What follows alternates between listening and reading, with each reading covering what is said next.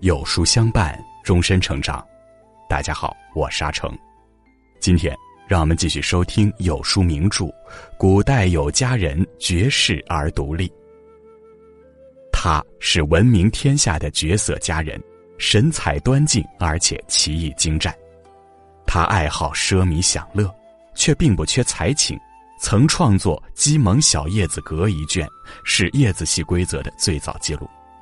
他就是五代十国后期南唐国主李煜的继后，史称小周后。小周后与李煜相遇于荣华富贵，却相守于国破家亡。这段甘苦与共的情缘，也是历史上的一页华章。今天我们一同走进那旧时光，重温那段悱恻缠绵的经典爱情。如果你喜欢今天的分享，不妨在文末右下角点个再看。一。一言此生乱。世间的相遇多是缘分，小周后与李煜的相遇也是如此。小周后叫什么名字？史料中无准确记载，传闻中叫她女英，只知她是大司徒周宗的次女。姐姐周娥皇嫁于李煜时，她才是个五岁的孩子。那时她常跟着姐姐出入内宫，因为生性活泼可爱，女英深受李煜母后的喜爱。公元九六一年，爱美人不爱江山的李煜阴差阳错的当上了皇帝，就这样，周娥皇成为了大周后。几年后，大周后病重，女婴同母亲一起前来侍疾。此时的女婴已是十五岁的婀娜少女，她不仅有姐姐的花容月貌，还多了一份小女孩的天真烂漫。女婴每日守着姐姐，只希望她能够早日康复，却不曾想自己的一生会因此而改变。那一日，女婴侍奉姐姐睡下后，在店里睡起了午觉。下朝后的李煜来店里探望娥皇，撞见了酣睡的女婴。掀开水晶帘的瞬间，惊醒女孩的懵懂笑脸，瞬间俘获了李煜的心。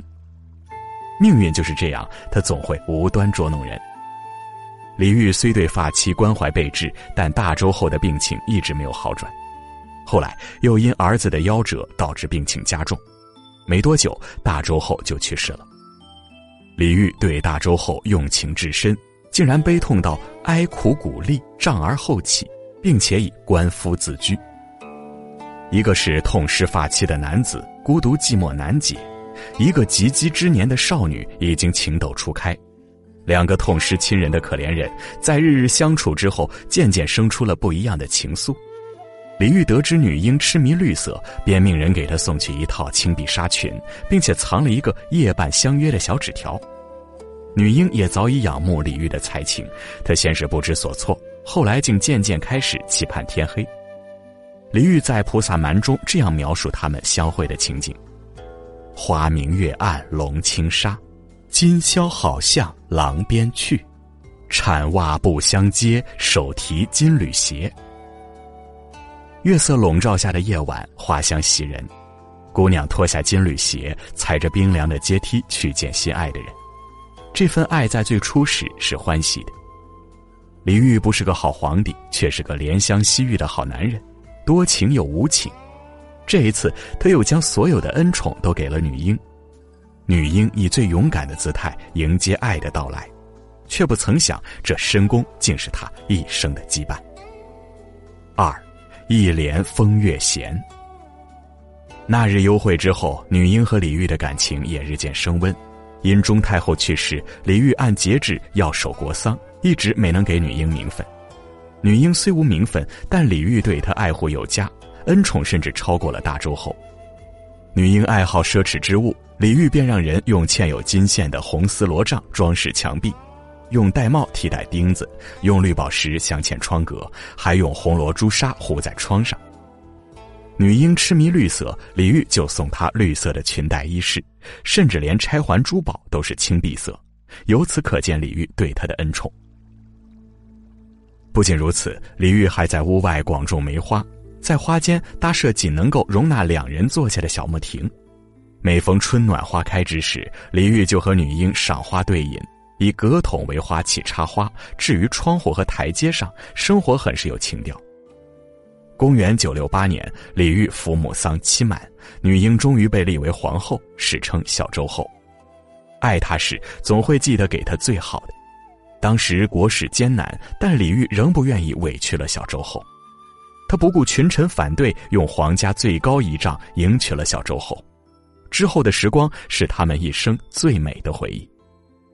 小周后好焚香，制成了帐中香。李煜也不甘示弱，用进贡的茶油花子制成花饼，作为北院庄的装饰。小周后爱美食，李煜就和他一起研究各种吃食，或是茶乳，或是羹汤，每一种李煜都亲自提名，并且看入食谱。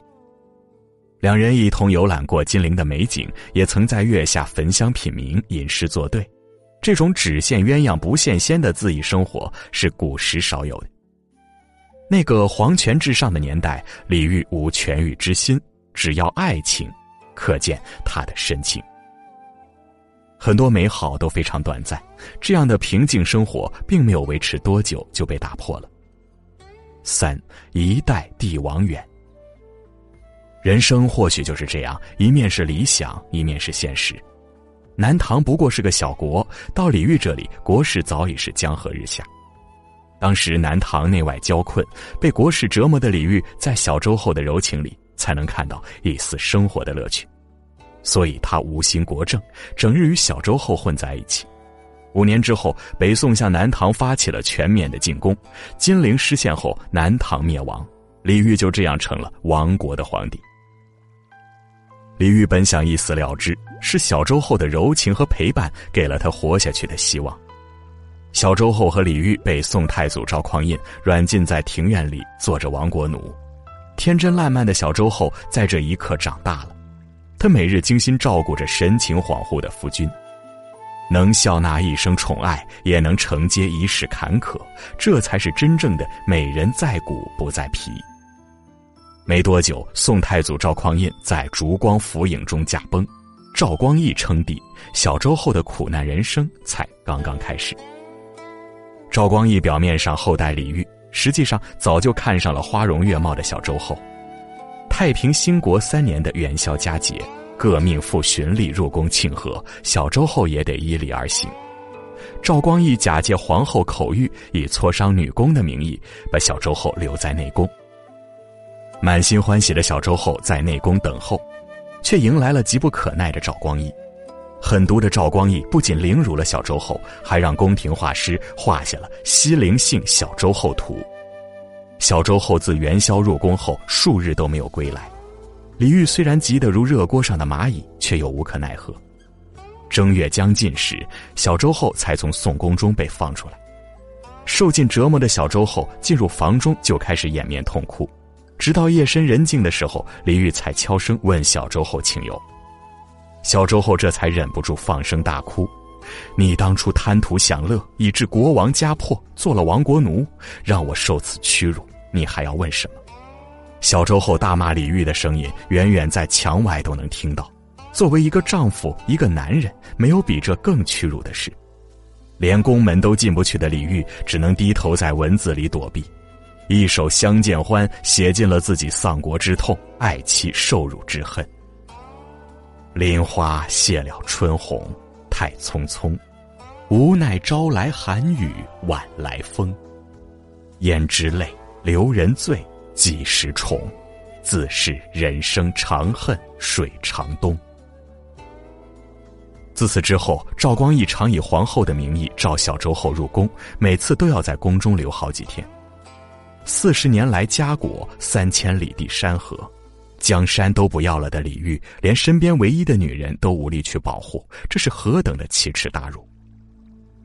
四，一世佳人允。作为阶下囚的李煜是个文人，他不能手刃赵光义，只能将满腔愤恨填进自己的作品中。小周后每次入宫，他就失魂落魄，填了很多次。随着那些动人心弦的词话四处流传，宋太宗赵光义起了杀机。李煜的四十二岁诞辰时正是七夕，南唐宫中故人忽然被获准来给李煜拜寿。酒过三巡的李煜回忆起江南时群臣祝贺的场景，一时悲从中来，写成了千古绝唱《虞美人》：“春花秋月何时了？往事知多少。”小楼昨夜又东风，故国不堪回首月明中。雕栏玉砌应犹在？只是朱颜改。问君能有几多愁？恰似一江春水向东流。也正是这首词送了李煜的命。赵光义派人赏赐给他一杯御酒，里面掺了致命的千机药。小周后就这样看着自己的丈夫手脚蜷缩在一起，身子如同牵引之机一样抽搐不止，最后他死在了自己的怀里。赵光义得知李煜已死，一边是大张旗鼓的赐祭赐葬，另一边又无耻的宣小周后进宫。此时的小周后悲愤交加，拒绝入宫。不久后便追随李煜而去。一代绝世美人就这样香消玉殒，小周后也成了流传千古的悲情红颜。她原本可以如闺中小姐一样平顺一生，然而遇见了他，一生就只为他，纯真为他，宠溺为他，屈辱为他，连最后的生命，都是给了他。真正的爱，可不就是这样不计所有？人这一辈子，若是能遇到一个与你同甘共苦的人，那就放肆去爱，也不枉这人世走一遭。愿你遇见了，就一定要好好珍惜眼前人。